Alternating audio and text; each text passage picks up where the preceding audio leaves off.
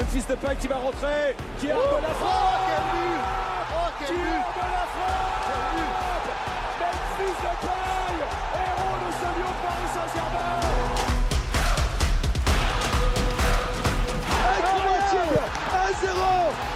1-0 Il est incroyable ce Juninho, c'est le meilleur tireur de coup franc de la planète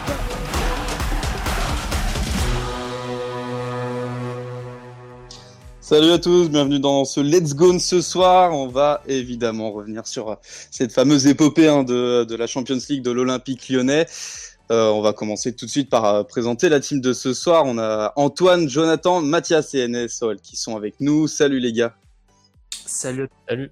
Bon, j'espère que vous allez bien, même si euh, j'imagine que vous êtes euh, un peu déçus de, de, hier soir. On va revenir donc forcément hein, sur le match d'hier, sur l'avant-match aussi, où l'ambiance euh, et le suspense quand même. On va parler du match, on va aussi parler de la Juve, de City, de, des victoires de, de Lyon face à ces deux, ces deux équipes. Et puis on va finalement parler de, de l'après, quoi. Qu'est-ce qui va se passer maintenant pour cette prochaine saison? Euh, on va voir euh, ce que ce que va donner la paire Juni, Juninho Garcia et puis enfin le, les possibles départs et les possibles arrivées au sein de l'Olympique Lyonnais. Donc on commence tout de suite. Hein, euh, il y a forcément, il y avait cher moyen. Je pense que c'est le hashtag qui convient le mieux pour pour ce soir. Les gars, dites-moi votre ressenti sur l'avant-match. Hein, comment vous avez réagi un peu avec cette ambiance, ce suspense qui se mettait en place? Bah, non, c'était exceptionnel. Euh, effectivement, euh, on a on a vécu une saison plutôt difficile euh, et là, bah, le fait de pouvoir s'unir sous, sous une même épopée, c'était génial. Enfin, je pense que on en aurait parlé il y a encore quelques semaines. Personne n'aurait cru qu'il puisse avoir une telle union. Et finalement, même si tous les problèmes ne sont pas effacés, eh ben voilà, on a tous rêvé à la même chose et, et c'est ce qu'il faut retenir finalement. C'est vrai qu'on avait une, grande fierté euh, avec, euh, avec cette demi-finale de Ligue des Champions. On avait l'impression de revivre euh, les grandes années un petit peu. Ah. mais bon, c'est malheureusement terminé, mais ça a été une grande fierté. Ah, j'avais voulu réactiver le micro, désolé les gars.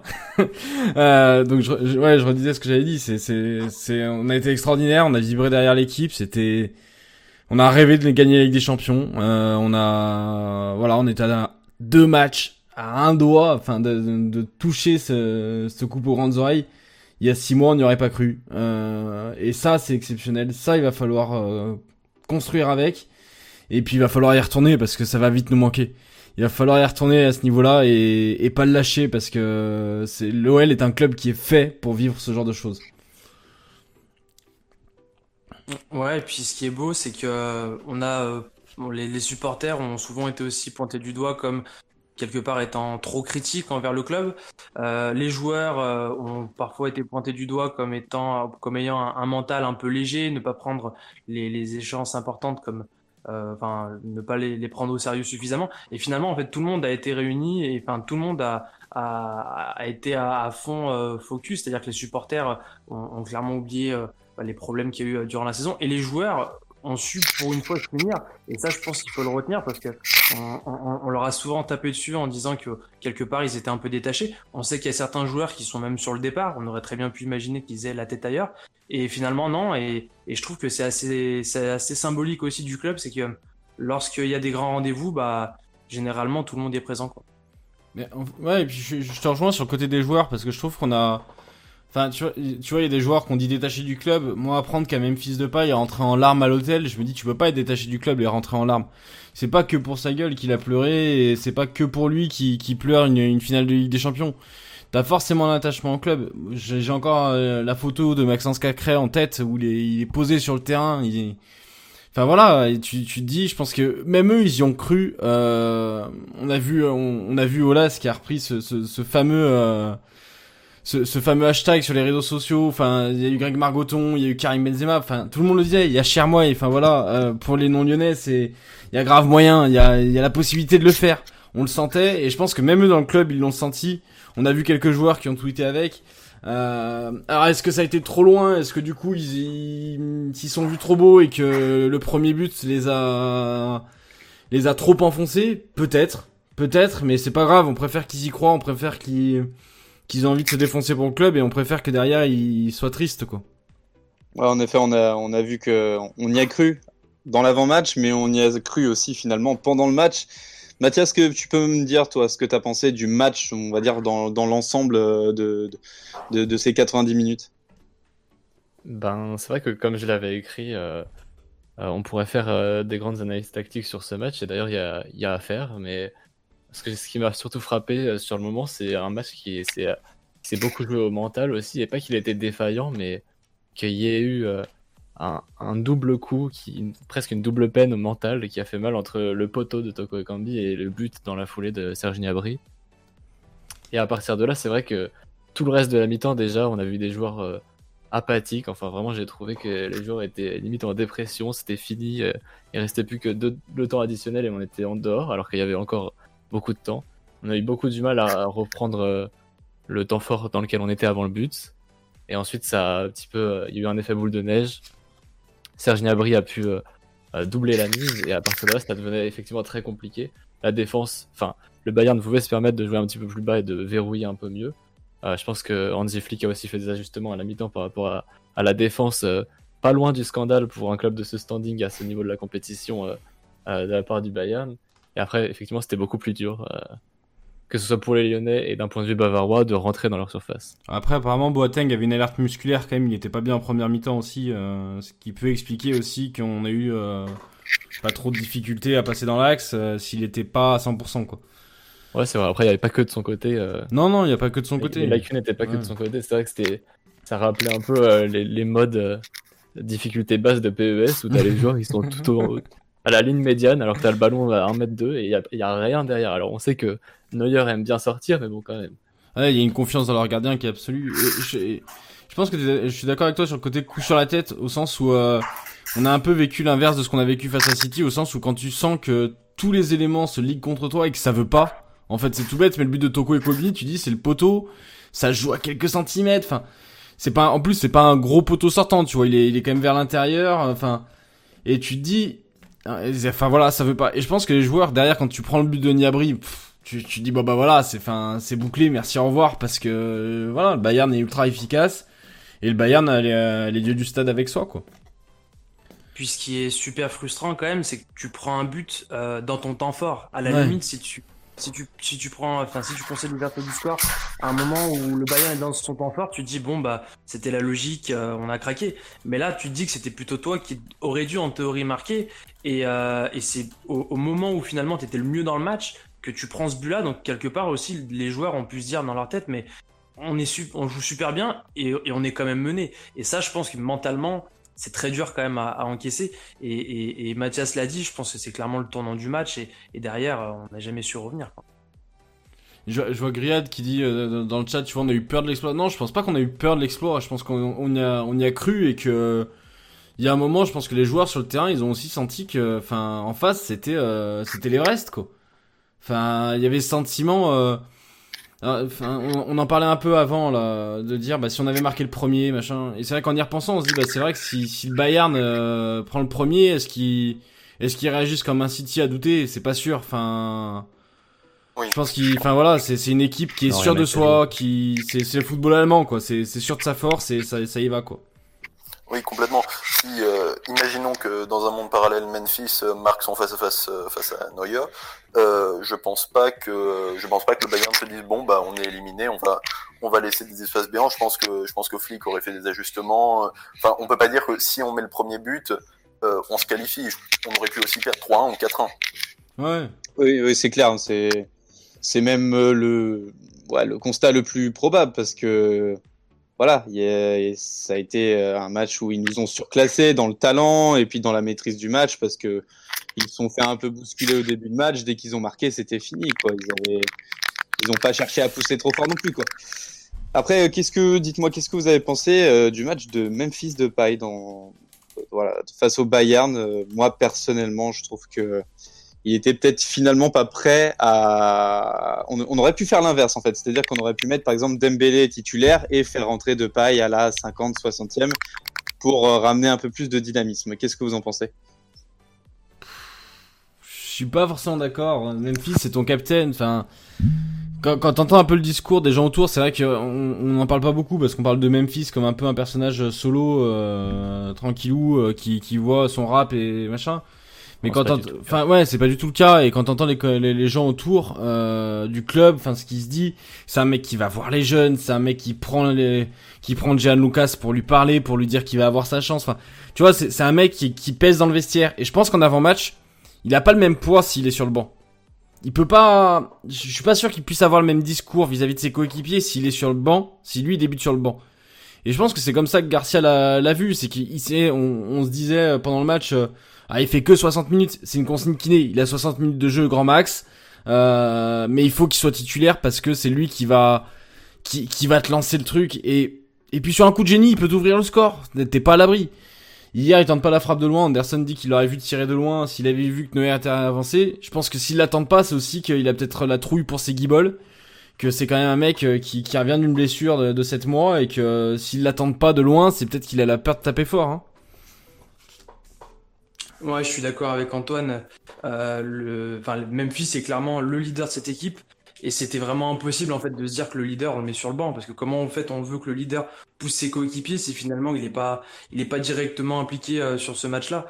Donc honnêtement, moi je je regrette pas le fait qu'on l'ait mis titulaire. Par contre, on, on l'a clairement senti euh, pas en confiance euh, durant euh, durant ce match. Bah, on l'a vu sur ses face à face, sur son face à face notamment. C'est le genre de, but normalement qu'il est capable de mettre. Euh, Je pense que on, le remet en Ligue 1, c'est le genre de but je pense qu'il est capable de mettre. Mais là, euh, après, moi, il y a une chose que j'aimerais quand même euh, souligner. Je dis pas qu'il y a que ça qui peut influer, mais Memphis c'est quand même un joueur qui a besoin de toucher du ballon. Et il est vrai que depuis qu'on est repassé en 3-5-2 et notamment dans cette Ligue des Champions, il touche beaucoup moins de ballons, c'est-à-dire qu'on l'utilise davantage comme un attaquant de profondeur. Et dans ce registre-là, il est intéressant. Mais c'est vrai que c'est un joueur qui a besoin de toucher beaucoup de ballons pour prendre de la confiance au fil du match. C'est notamment ce qui fait beaucoup euh, aux Pays-Bas. Et, euh, et, et pour un attaquant, c'est vrai que le fait de toucher très peu de ballons, il y en a, ça va leur aller. Mais lui, je pense que c'est pas son cas. Et, euh, et quelque part, on l'a vu, bah, sur les quelques ballons qu'il a eu, bah, il n'a pas su les négocier correctement. Et c'est peut-être ça aussi qui lui a un peu manqué. Mais après, je- euh, enfin, je suis d'accord avec toi, Joe. Et puis il y a, il y a, il y a quand, quand, euh, FCH euh, qui nous dit Memphis est tombé face à un grand Neuer. Ouais, je pense que c'est aussi ça. Euh, un grand gardien, euh, ça a une aura. C'est-à-dire que c'est le mec, c'est euh, euh, Valentin pendant le match, tu le comparais à, Manuel, à, à Thierry meilleur dans, au hand. Et euh, pour avoir fait du hand, c'est vrai que quand quand t'as un gardien qui est euh, qui est imposant, qui tu sais qu'il est bon, tu vas chercher le le, le le, le, le ras du poteau, tu vas chercher la lucarne, tu vas chercher là, où- là où un gardien normal, euh, t'as pas besoin d'aller chercher aussi loin, aussi précis. Et c'est aussi ça qui fait que quand t'arrives devant les cages, bah t'as un moment de doute, t'as un moment d'hésitation. Et comme en plus t'as en face un gardien de grand talent, et bah c'est plus compliqué de marquer. Même si le gardien il est pas forcément en grande forme ce jour-là, et bah il a, il dégage un truc qui fait que les attaquants doutent rien qu'en arrivant dans la surface.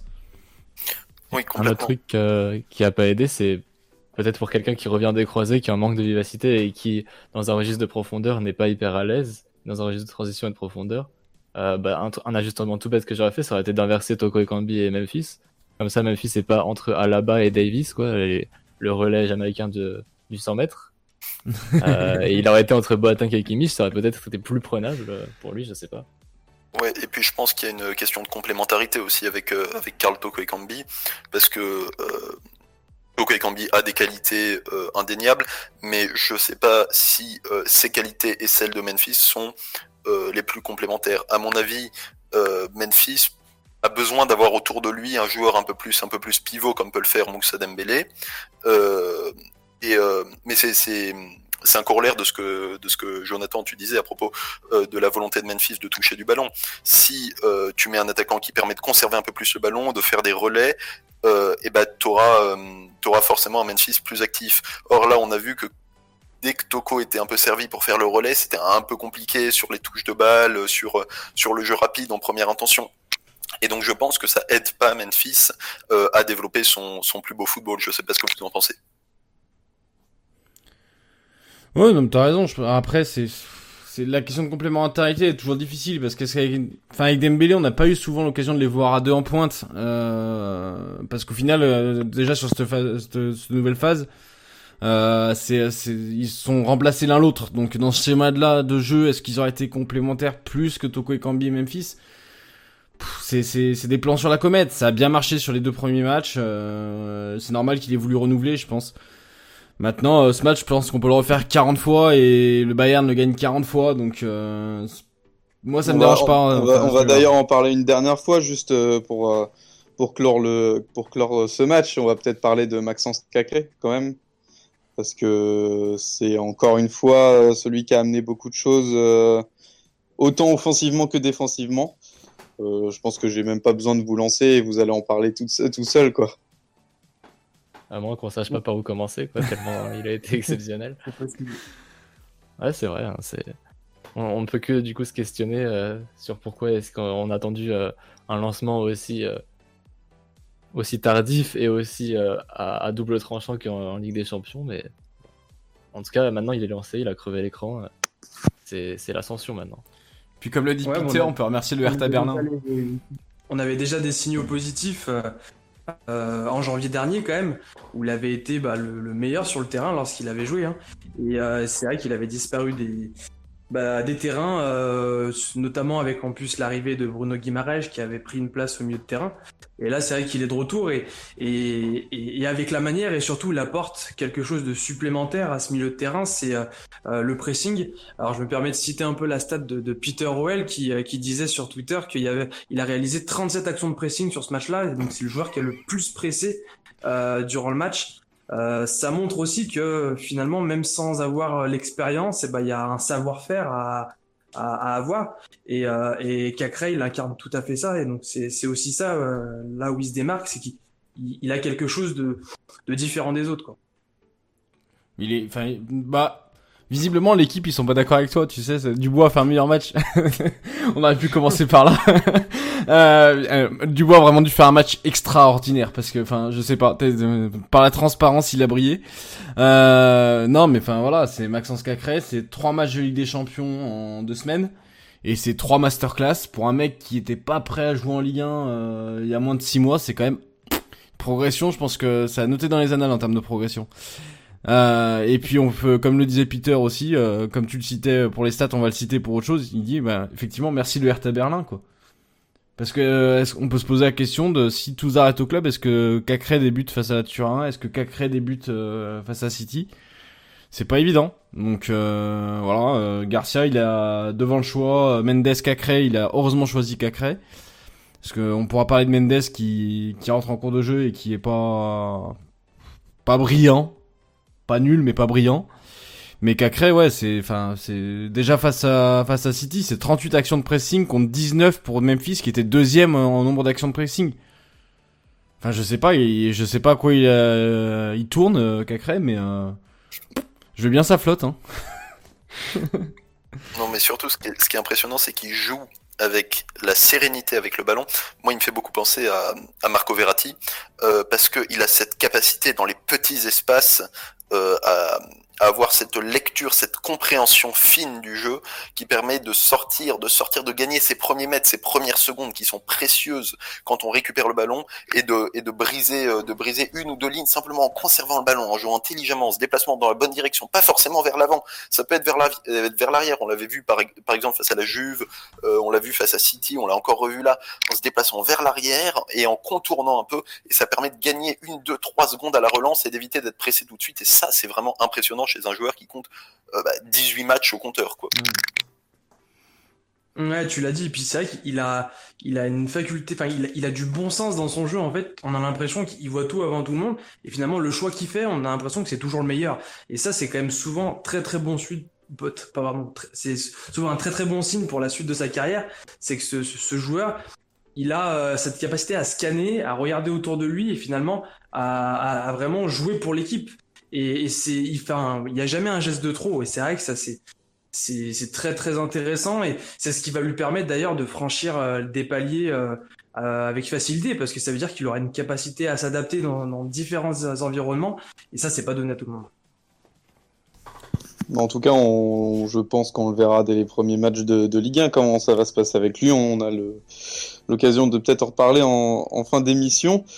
On va parler maintenant quand même bah, de voilà du parcours de Lyon dans cette euh, Champions League, hein, un parcours quand même assez improbable. On se fait euh, finalement éliminer par le Bayern comme il y a 10 ans 3 à 0.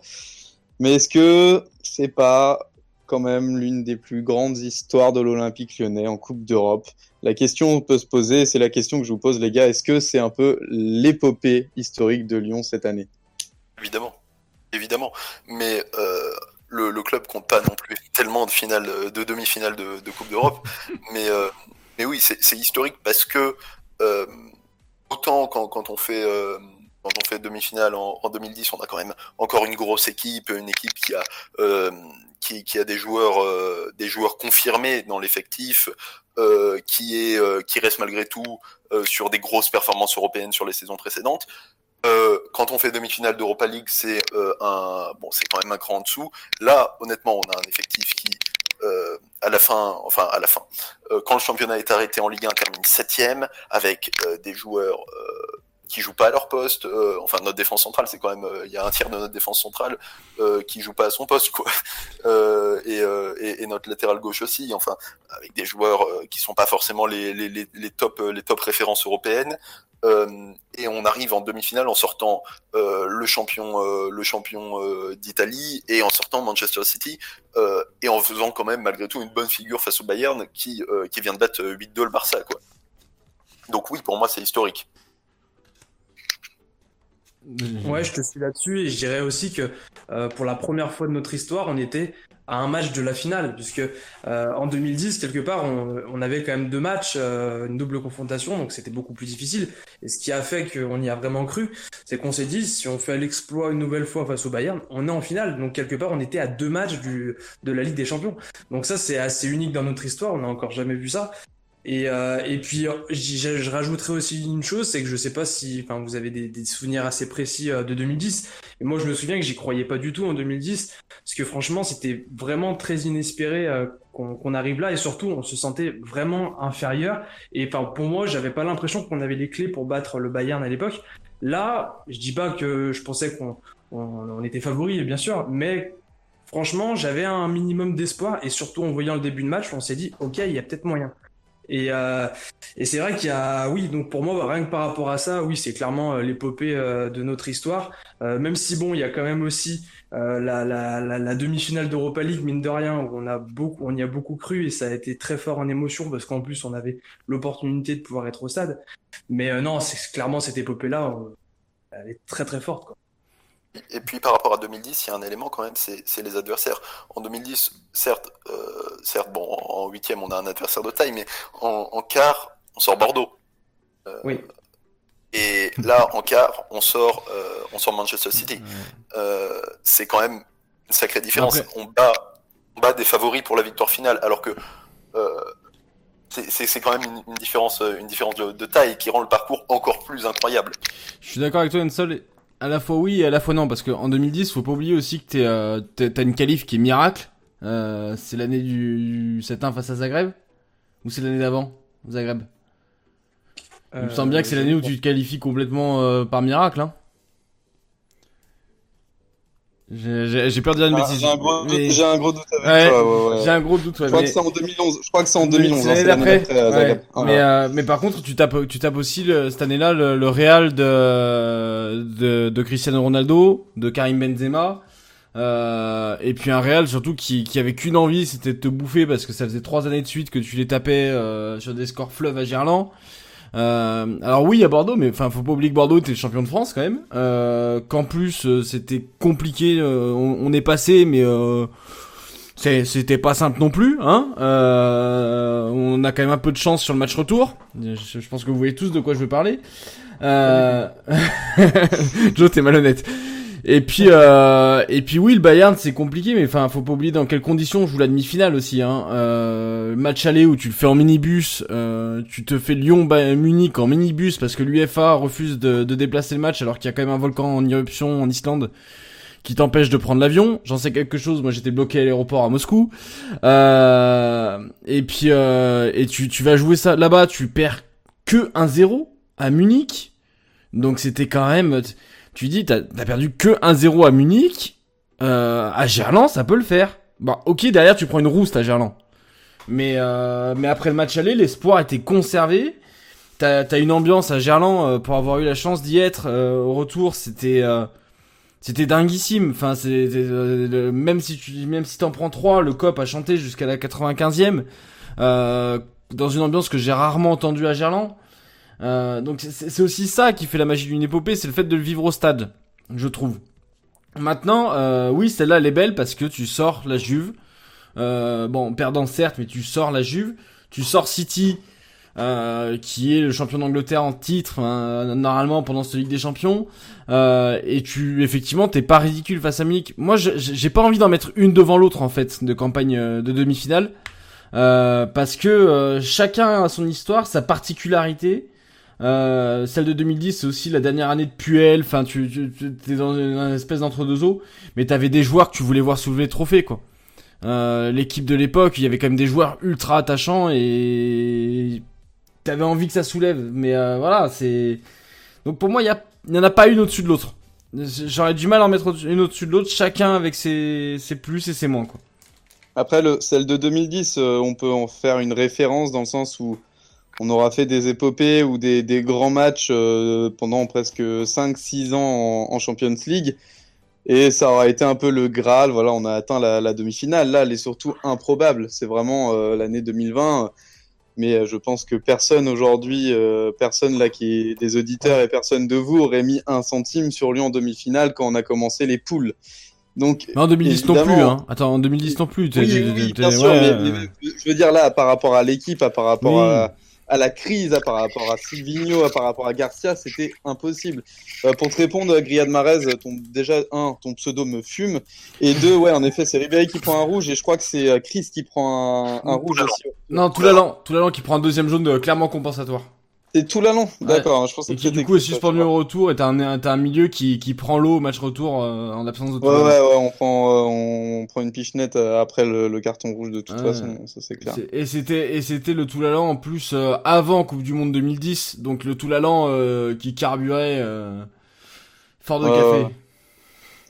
Non, non, mais je pense que de toute façon, elles sont, elles sont à peu près incomparables, mais en tout cas, cette année aura été juste exceptionnelle euh, de, de, de surprise, en fait. On n'aurait jamais pu penser. Euh, du coup, non, Antoine, hein, c'est bien au match retour, c'est bien Chris qui prend le carton rouge. euh, Ah, au retour. L'allant au match aller. Ouais, Oui, ouais. Toulalan au match aller. Oui, mais Ribéry c'est au match aller.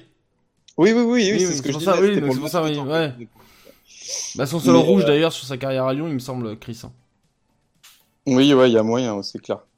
Mais en tout cas, ouais, je pense qu'on est tous d'accord pour dire que là, c'est exceptionnel. Cette année, c'était improbable et personne n'y aurait pu croire euh, ou aurait pu voir. Et d'ailleurs, et Leipzig et euh, Lyon en demi-finale de, de Coupe d'Europe cette année, quoi. Par contre, le, le point commun qu'on peut faire entre euh, nos deux, fina- nos deux demi-finales euh, en Ligue des Champions, c'est qu'on les a faites avec deux entraîneurs qui étaient très mal aimés et dans un contexte très difficile vis-à-vis des supporters. Et finalement, bah bon, il y a eu Genesio aussi entre temps, mais Ouais, sinon. mais Genesio, il Ouais, fait une demi-finale aussi. hein. Euh, effecti- effectivement, ouais, Il y a un effectivement. film là. C'est ça qui est assez improbable finalement. Et finalement, les, les- ce sont les, les, les entraîneurs les plus décriés qui finalement, euh, paradoxalement, ont ont réussi à faire euh, bah, ces exploits-là. Donc, euh, bi- bilan de l'histoire, continuons de critiquer nos entraîneurs. Exactement. Ramon Domenech et on va en finale. hein. Oula, oula, oula, oula, oula. On va tout de suite rendre euh, l'antenne après cette phrase. non, non, non, très, plus, plus sérieusement, euh, on peut peut-être faire un, un petit mot quand même sur ce match contre City, euh, qui est peut-être le match le plus improbable qu'on ait pu faire euh, en Champions League, j'ai envie de dire.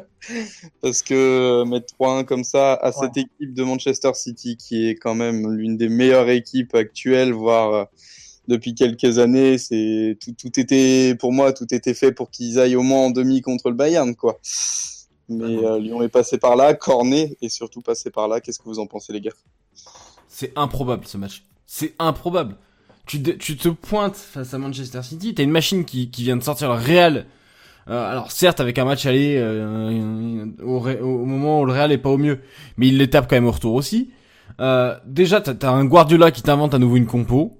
Euh, donc ça, euh, incompréhensible. euh, et tu te dis tiens, ça, ça va tourner. Tu le sens, il y a un truc dans l'air au moment du début du match où tu t'es dit ça peut tourner. Euh, et puis derrière, bah ouais, je pense que c'est le match où t'as les comme on je le disais par rapport à Munich tout à l'heure, t'as les dieux du stade avec toi, le raté de Sterling, euh, Cornet qui a ce ballon improbable qui le met au fond, euh, elle est quand même magnifique la frappe de Cornet, elle est enroulée, enfin le, gardien peut rien faire. T'as t'as t'as des, des, espèces de comptes favorables tout le long du match. Tu sens que c'est pour toi en fait. C'est le match où il y a cette, ce, ce, ce feeling euh, que tu que tu vas passer. Même quand il quand tu te fais égaliser par De Bruyne, tu te dis ça y est c'est parti, ça va s'effondrer, on va on va faire comme à l'Atlanta, on va en prendre un autre dans la foulée. Et non, ça repart. Tu, tu, tu, replantes une dizaine de minutes après. C'est Enfin voilà, c'est c'est le match. Euh, je pense que c'est là on parle du plus beau match européen de l'OL. Autant tu vois sur l'épopée j'ai du mal, autant sur City, c'est le plus beau match européen de l'OL de Ligue des Champions. Après euh, il y en a quelques-uns euh, De l'époque dans- récente. Ouais, de l'époque récente parce que si tu remontes dans les années 90, t'as la qualif face à Bruges avec une remontada euh, de, avec Anderson. Mais voilà, dans, dans l'ère récente des années 2000, euh, même des années 2000, je vais pas avoir peur des mots parce que les leçons au Real Madrid, c'est autre chose. C'était pas des matchs à élimination directe, ainsi de suite. Dans les années 2000, c'est le plus beau match de Ligue des Champions de l'OL.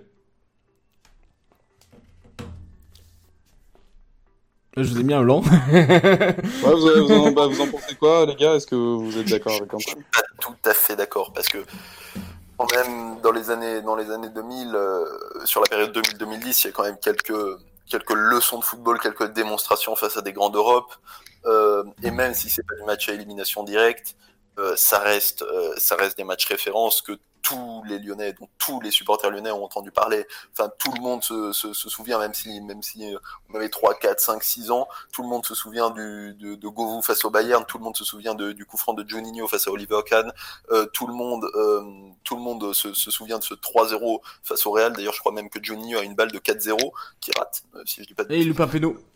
Il loupe un péno, c'est ça. Euh, ça aurait été encore plus beau. Euh, non, il y a quand même des, il y a quand même des, des, des, des, des véritables démonstrations de force, euh, Alors, un peu. plutôt que, plus- plus- plutôt que le plus grand match, le plus grand exploit. Tu serais d'accord avec moi? Exploit, exploit, oui. Ouais. Euh.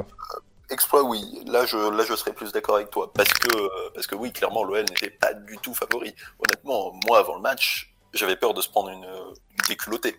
Prendre un 4-0. euh, T'as pas ce euh, sentiment juste avant le match, dans, dans, dans, dans le regard des joueurs, quand tu regardes l'avant-match, l'hymne de la Ligue des Champions, qu'il y a un truc qui est en train de se passer? Vraiment pas. Bon, bah, je me suis fait des films alors. hein. non, enfin, moi je sais pas, c'est comme ça que ça- on le ressent. On sent que tu te dis c'est tellement impossible qu'ils vont le faire. Une raclée, peut-être pas, parce que on, on enfile toujours un beau costume euh, pour la Ligue des Champions, c'est jamais comparable au championnat, même, euh, quand on est septième euh, d'une saison nulle. En général, en Ligue des Champions, on, on montre quelque chose, même si on allait sortir par un 3-0 comme face au Bayern, on a montré quelque chose. Donc je pensais pas, je pensais pas à la déculottée, mais pas à la victoire non plus. On va laisser l'épopée de Lyon sur le côté. On va on va reparler présent et même futur. Euh, en mentionnant la saison prochaine, voilà, qu'est- qu'est-ce qui va se passer pour la saison prochaine? Est-ce que c'est de bon augure? Est-ce que c'est de mauvais augure? Euh, Tout simplement, déjà, euh, première question, les gars, qu'est-ce que vous vous espérez en fait pour cette saison-là? Bah, à minima déjà être être sur le podium et mieux, je dirais, sur la, à la deuxième place. Forcément avec avec un calendrier très allégé, on va pouvoir euh, préparer euh, bah, nos week-ends de match euh, correctement. On pourra plus se plaindre d'avoir un match qui, qui vient se passer en milieu de semaine. Et puis surtout, ça permet aussi de pouvoir dégraisser quelque part un peu l'effectif, mais de pouvoir miser sur, compter sur, euh, sur euh, peut-être un groupe de joueurs un peu plus petit, et c'est Juni qui en parlait. Euh, le problème, c'est quand on accumule les joueurs, bah, on n'a pas le temps de, de, de faire jouer tout le monde. Là, pour le coup, on va peut-être pouvoir aussi dégraisser, mais en même temps pouvoir vraiment compter sur, sur tous les joueurs qui seront euh, dans ce groupe-là. Et, euh, et donc, euh, voilà, franchement, on a, euh, on sait qu'il y a une échéance euh, en 2021 pour un peu tout le monde. Il y a des joueurs qui sont en fin de contrat, mais surtout le staff en entier qui est en fin de contrat. Euh, donc on, on est peut-être aussi, euh, on va dire, euh, on va dire sur le point de, de, de changer beaucoup de choses. Donc euh, quitte à repartir d'une feuille blanche, autant repartir en étant en Coupe d'Europe la saison prochaine, enfin la saison d'après. Bah, après, la question, ça va aussi être de se dire, est-ce que euh, quelle est la situation réelle de Garcia, quoi? Est-ce que Garcia, c'est euh, mission euh, juin 2021 et puis euh, basta? Est-ce que c'est euh, Garcia, s'il réussit quelque chose, euh, genre nous remettre en Ligue des Champions, on le maintient? Enfin, c'est le problème, c'est la balle dans le pied que c'est encore mis l'OL. C'est-à-dire que c'était cette année, c'était l'année sans Ligue des Champions, donc c'était peut-être l'année de reconstruire. Et maintenant, on va reconstruire avec à nouveau cette ambiguïté de l'entraîneur qui reste, qui part. Donc, quelle que soit la situation de Garça, faut la solder rapidement et il faut, faut qu'elle soit claire rapidement pour, pour le futur du club, quoi. Bah pas tant que ça, parce que en même temps c'est difficile de dire à un entraîneur, euh, bon bah tu sautes à la fin de la saison.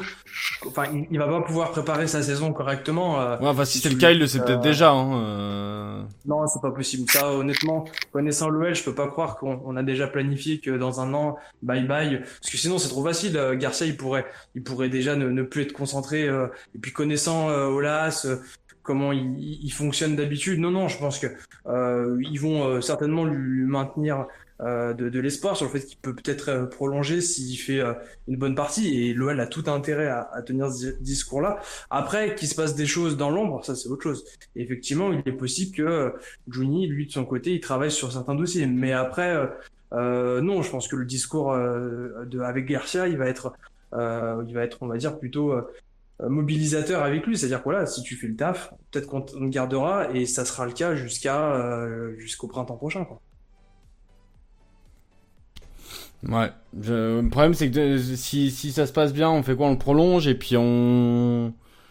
Parce que ça, ça va être le discours de là, aussi, c'est de te dire, bah ouais, bah, il va dire, bah ça s'est bien passé, regardez, on a fait une demi-finale de Ligue des Champions, regardez, il nous remet en Ligue des Champions, on va peut-être y retourner l'année prochaine en demi-finale, euh, et puis on va la... cette fois, on va la gagner. C'est Ça va ça dépendre. euh, Ça va dépendre. C'est pas, pour moi, c'est pas un problème là. Maintenant, euh, je pense que Rudy Garcia a finalement quand même montré beaucoup de choses euh, sur ces 3-4 matchs. Alors ça, pour moi personnellement, ça me suffit pas pour le renouveler. Mais admettons là, maintenant on n'a plus que ça à jouer avec la Coupe de France. Si le mec euh, nous fait faire deuxième à quelques points du PSG, je pense que c'est légitime et mérité que, que Rudy Garcia soit, euh, soit renouvelé. Ça va aussi dépendre de la saison. Complètement, complètement. Le plus grand danger, ce serait d'avoir euh, toujours ce même marasme au niveau du jeu, des résultats moyens plus, du genre euh, troisième et une huitième de finale ou un quart de finale en Coupe de France, et que Olas euh, rempile Rudy Garcia sur la base de résultats euh, en, en 2021, alors qu'il y avait tous les voyants ouverts en termes de fin de contrat, euh, que ce soit au niveau du staff, etc., pour faire venir un coach qui vraiment pourrait mettre, euh, qui pourrait mettre euh, tout son projet en place. Je pense toi.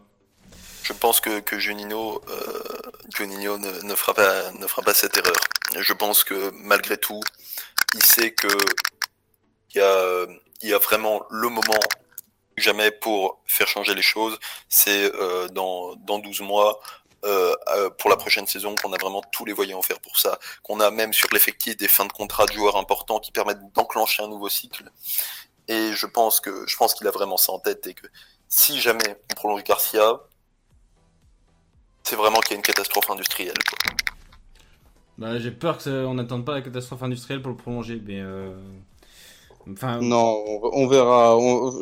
Après, il y a aussi, voilà, on sait qu'il y a une possible venue de Tony Parker dans quand même quelques années. Hein, ça va aller très vite. On a Juninho qui va s'imposer. C'est aussi important d'en de, parler. Euh, de ce qu'on lit un peu euh, dans les dans les tribunes de presse, il aura il aura joué un, un rôle énorme sur la mentalité des joueurs pendant les matchs de Champions League. Est-ce que ça, ça l'a pas aidé à se rendre plus serein, à, à, se donner confiance et jouer son rôle de, de DS comme un roi et du coup d'aider le club dans deux ans avec un nouvel entraîneur qu'il aura choisi, qui sera peut-être plus expérimenté euh, que que Silvino, hein, je voulais dire, excusez-moi, euh, qui voilà, on ne sait pas encore. Je pense que tout, tout va se jouer sur cette saison, mais il euh, y a aussi un truc à prendre en compte, c'est évidemment le mercato de cet été, les départs et les arrivées. On a encore entendu euh, Juninho parler d'Oussem et de Moussa pour euh, les départs. On a vu un tweet d'Awar qui est très éloquent à mon, avis. Plus c'est euh, aujourd'hui ces deux rumeurs euh, qui les fait venir et à Arsenal possiblement et à Manchester City. Est-ce que vous pensez que ces départs-là, en tout cas en parlant d'abord de Moussa et de Aouar, est-ce que ça pourrait vraiment impacter le club, les gars? Alors, euh, par contre, euh, Aouar Arsenal, ça date d'avant. Hein, c'est euh, le- oui, bien sûr, c'est un- l'équipe. euh. Et le- et Apparemment, l'offre est c'est déjà un- c'est encore une fois. euh, ça- Et ça a la été source pour refusé, City, mais- euh. Ouais, la source pour City, Blue Main Road, euh, qui est un compte Twitter. euh, Et version, qui a dit euh, euh, a eu avoir euh, au début d'ailleurs. C'est ouais, c'est ça. C'est comme si Juni- c'est c'est comme si Joe nous annonçait le départ d'Awar. quoi. Enfin, bon, il a peut-être même plus de sources que que ce compte-là.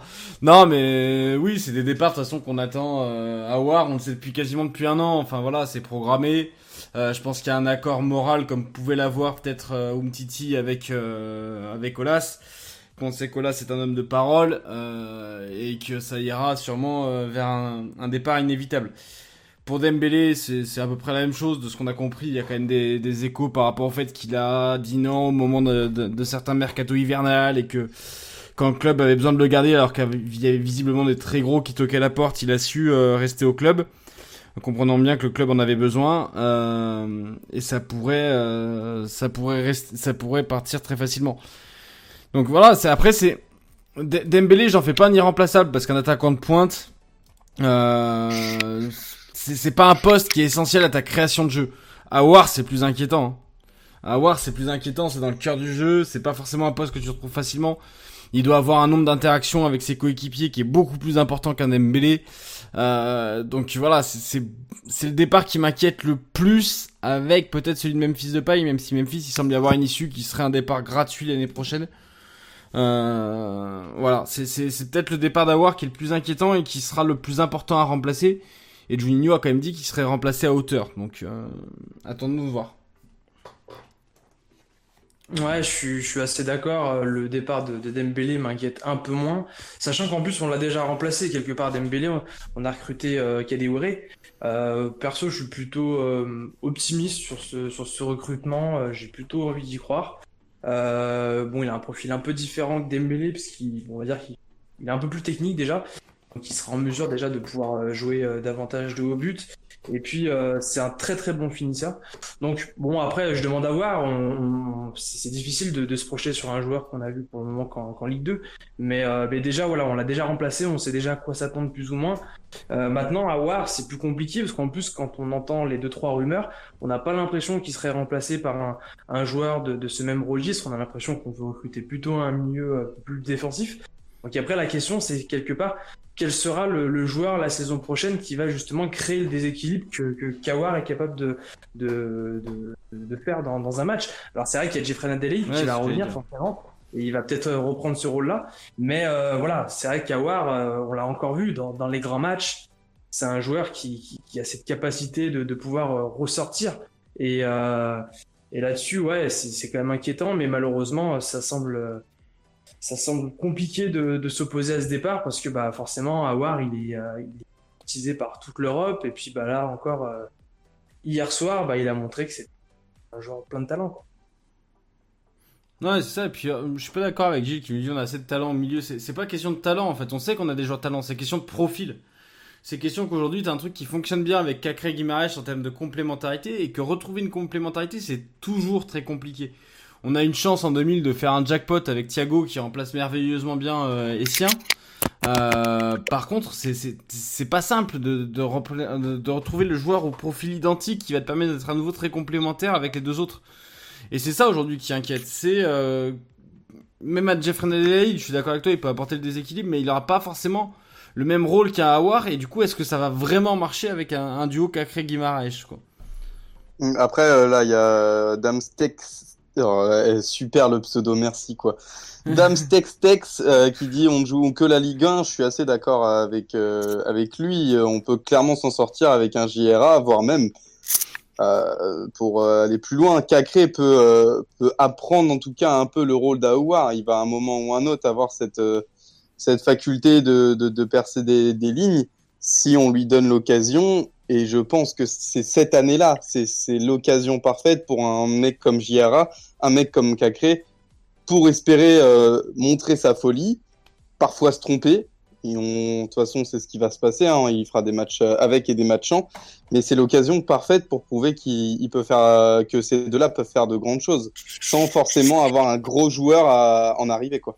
Ah, Alors après, c'est suffisant si tu fais que la Ligue 1. Mais est-ce que l'objectif aujourd'hui, c'est de construire une équipe qui joue que la Ligue 1 ou qui joue que la Ligue 1 cette année? Tu vois ce que je veux dire? C'est que Oui, oui, bien sûr. l'ambition qu'on a et que, que Olasla, c'est de soulever un trophée européen.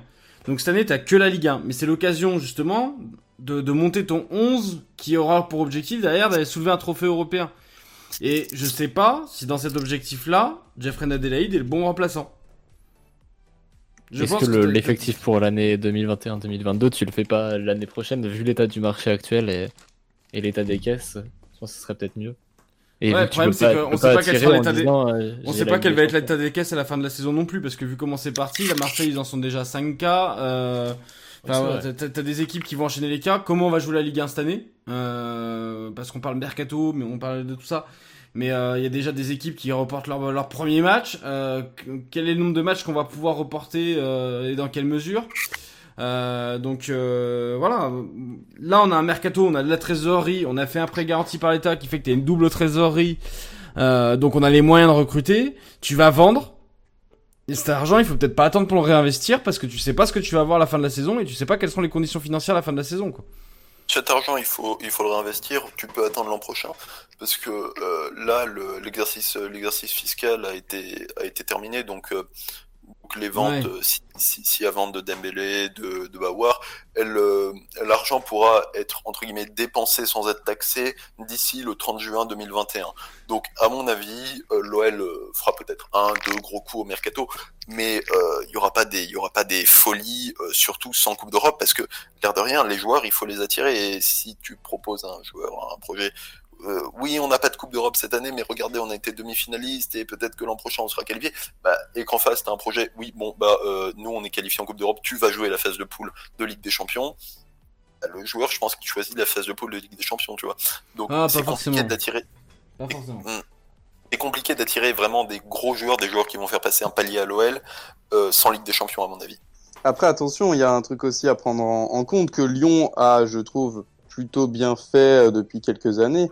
C'est le mercato d'hiver. C'est-à-dire qu'on peut se permettre de, euh, de tenter le coup avec, euh, voilà, pas avec euh, peut-être euh, des, des légères arrivées euh, cet été. Pas des gros remplaçants pour Awar, pour euh, Moussa et euh, peut-être pour Memphis. Et finalement, tenter l'aventure avec cet effectif, voire jusqu'en décembre.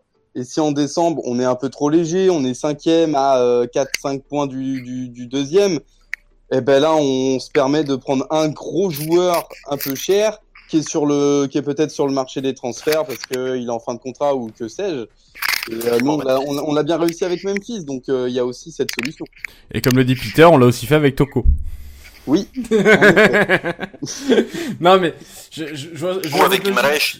Ou avec Guimaraes. Ouais, ouais, Guimaraes, ouais. Non, mais je, je vois votre logique. Après, moi, ce que j'ai... Enfin, les échos financiers, le, le prévisionnel de le groupe, il est pas forcément excellent non plus. L'état actuel est plutôt bon. Le prévisionnel l'est beaucoup moins.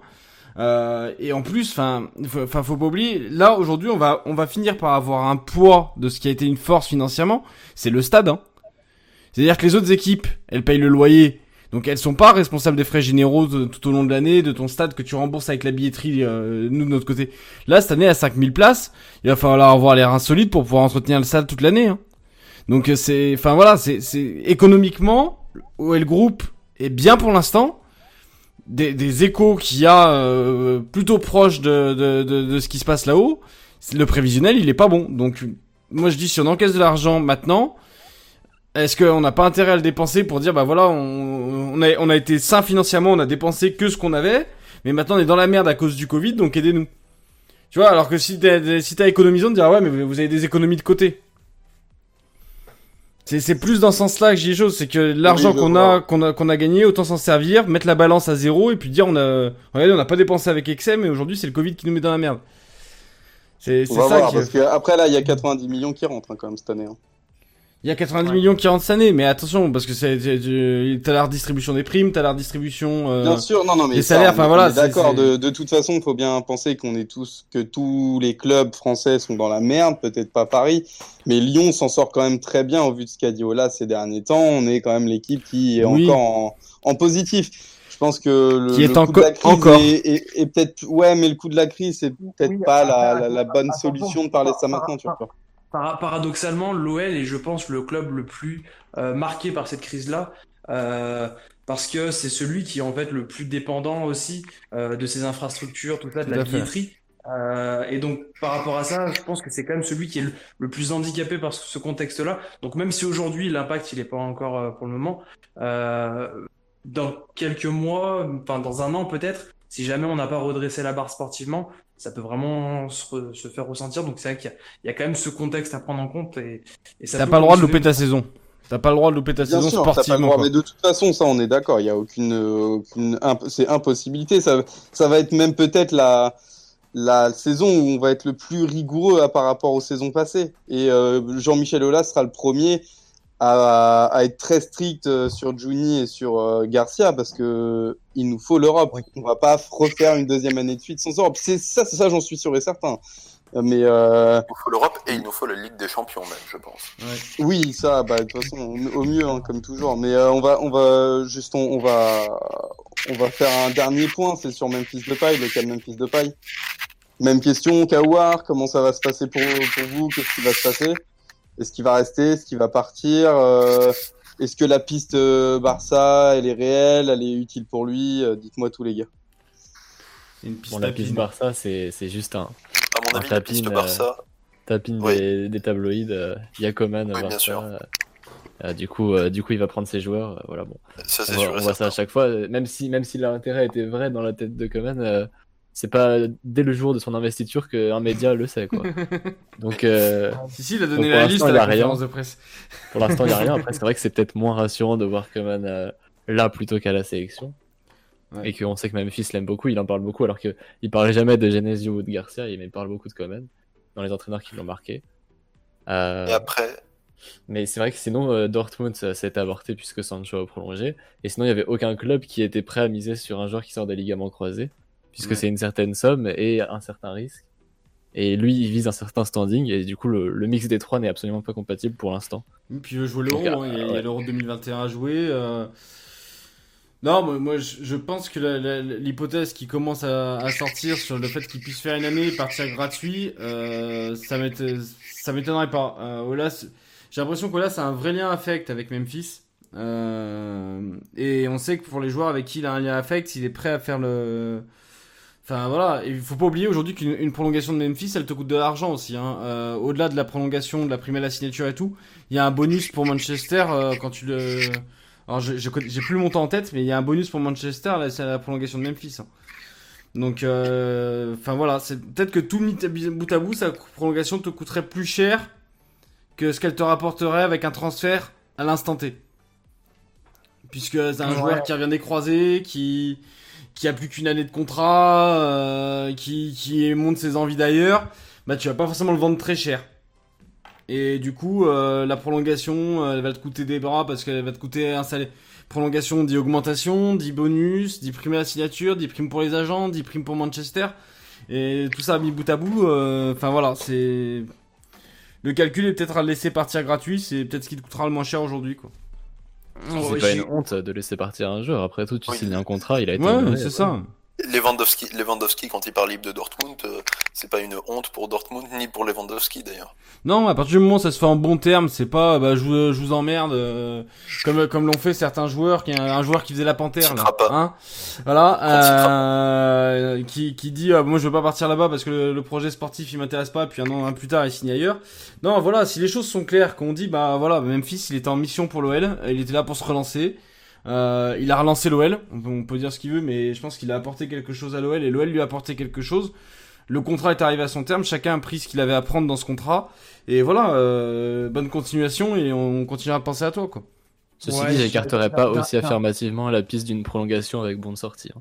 Parce que c'était vrai, une vraie possibilité à l'entrée de l'été, c'était ce qui a été dit hein, en Une majorité. prolongation, ouais. euh, Une Après, prolongation de à quel- un ou deux ans, juste avec, juste pour, Juste pour pouvoir dire, euh, partir, l'été euh, prochain, tu pars avec de l'argent. On verra, Ouais, ça, ça- après on verra. J'ai quand même du mal à, à imaginer un scénario euh, où Memphis part libre, parce qu'on l'a dit, l'OL va avoir un exercice financier euh, compliqué, Compliqué. À, à boucler. Et donc, euh, si Memphis ne prolonge pas, euh, j'ai quand même du mal à imaginer l'OL qui, euh, qui, on va dire, euh, refuse quelque part euh, 20 ou 30 millions d'euros euh, cet été. Euh, parce qu'on l'a vu avec Nabil Fekir, un, jou- un joueur à un an de fin de contrat, ça, avis, on- ça sera entre 20 et 30 millions d'euros, à mon avis. Ce sera pas plus. Euh, mais euh, par, par rapport à ça, si Memphis ne veut pas prolonger, moi je pense que Olas bah, va acceptera euh, la moindre offre correcte euh, qu'il y aura parce que euh, si en plus on veut pouvoir être un peu euh, ambitieux sur ce mercato-là, euh, 20 millions, euh, bah, c'est pas rien. Euh, ça peut nous permettre de peut-être prendre un ou deux joueurs euh, dans des championnats peut-être un peu exotiques ou, ou, ou je ne sais quoi. Donc euh, franchement, et la piste, en fait, pour moi, tout va dépendre de ce que va vouloir Memphis. Pour moi, si Memphis il veut rester parce qu'il estime qu'il n'y a pas mieux pour le moment, à ce moment-là, on réfléchira, je pense, à une prolongation. Ou alors, s'il ne veut pas prolonger, pour moi, il partira forcément. Si bien sûr, euh, il y a, il y a, y a une offre qui arrive sur le, sur la table. Mais C'est quoi euh, la, la date de fin du mercato euh, C'est 10 octobre 5 Ouais. octobre. 5 octobre Ah Ah, putain, pour ça, va l'étranger, être, oui. ça va être loin. hein. Ça va être très loin. Euh... Tout peut arriver. Ouais, tout peut arriver, tout à fait. Après, euh... On est déjà le 20 août. Je pense que, Voilà. euh, euh, Joe, il y y a- il y a un truc qui, qui me chiffonne dans ce que tu dis, c'est que, euh, enfin, tu vois, c'est la situation où on dit, bah, s'il prolonge pas, euh, il part.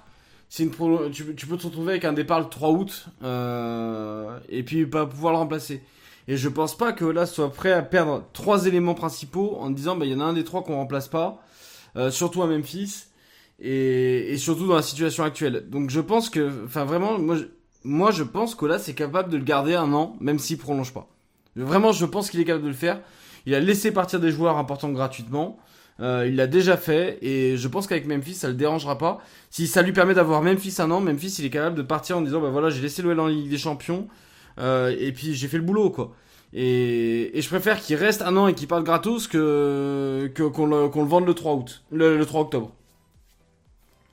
On verra. Je peux me tromper, mais ça, ça me surprendrait. Et d'ailleurs, j'ajouterai un truc, c'est que si euh, Memphis il coûte que 20-25 millions d'euros sur le marché, euh, du coup, c'est un pari à faire pour un gros club. C'est-à-dire que quand il coûte 50 millions, le joueur il sort des, des, des croisés, c'est compliqué à mettre 50 millions. Par contre, mettre 20-25 millions sur un joueur plein de talent, qui certes sort des croisés, mais 20-25 millions, c'est un risque qui est quand même plutôt limité. Donc, rien que par rapport à ça, je pense qu'il y aura des offres euh, sur lui. Ouais. euh, Mais donc, euh, que- le prix est raisonnable. Euh, que- quels vont être les risques financiers que sont prêts à prendre les clubs cet été quand tu, as- tu as le peu de visibilité que tu as sur le, le championnat à venir? Ouais, on, voit qu'il y a quand même des offres qui sont. euh, qui- enfin, il va y avoir des recrutements quand même importants. Oui, parle pas de, me parle pas de Chimène parce que ça m'a assez Non, mais énervé cet après-midi. Non, mais même, je veux dire, il y a des grosses offres, il y, en aura. Donc 20-25 millions, honnêtement, ça me semble très raisonnable à l'échelle de certains clubs. Bah, il y a Non, puis même, euh, c'est-. Oui, vas-y. Ça, parle euh, au niveau grosse offre, Chelsea sur Havertz par exemple, ça parle de, de 80 millions. euh. Oui, Et, mais euh, c'est des transferts où t'as un nombre d'intermédiaires qui sont arrosés. Euh, il faut mettre en perspective. L'OL, tu- les, les offres sont quand même distribuées, donc je veux dire, le transfert a lieu quand. Oui, allez. c'est regarde un à Naples. Osimhen à Naples, c'est 80 millions et puis il y a 20 millions dans l'autre sens et puis on a arrosé je sais pas qui au passage et puis il récupère le pognon dans un an, deux ans. Enfin, C'est quand même l'argent qui sort. C'est quand oui. même un transfert. Non, parce que c'est 80 c'est- t'as- t'as un truc qui t'as t'as un truc qui traîne sur 4 ou 5 ans, donc c'est enfin. Ils sortent pas tout d'un coup, donc euh, c'est c'est aussi ça qu'il faut qu'il faut voir. Et c'est et, et puis moi j'attends, enfin je suis désolé, il y a aucune preuve financière que ce, coûte, ce transfert a coûté 80 millions d'euros. Il y en a aucune. Voilà, D'ailleurs, c'est des- on- des ondits de journalistes. En dehors de ça, en, en, en dehors de ça, la, la question des transferts cet été, euh, il y a peut-être un peu de frilosité, mais euh, il y a surtout une question qui reste sans réponse. On ne sait pas comment les, euh, les clubs vont fonctionner ce- pendant euh, ces transferts, c'est tout. Ouais, Ouais. Parce que c'est pas, un- ça va être frileux ou alors ils vont mettre des sous partout. C'est que personne ne C'est, on sait. sait pas quoi. ouais. Ça c'est clair, c'est clair et net. Après, on, comme je viens de le dire, on sait jamais. Peut-être que euh, sur un coup de tête, il y a un club qui va poser euh, bah, 30, 25 millions sur un Traoré, tu vois.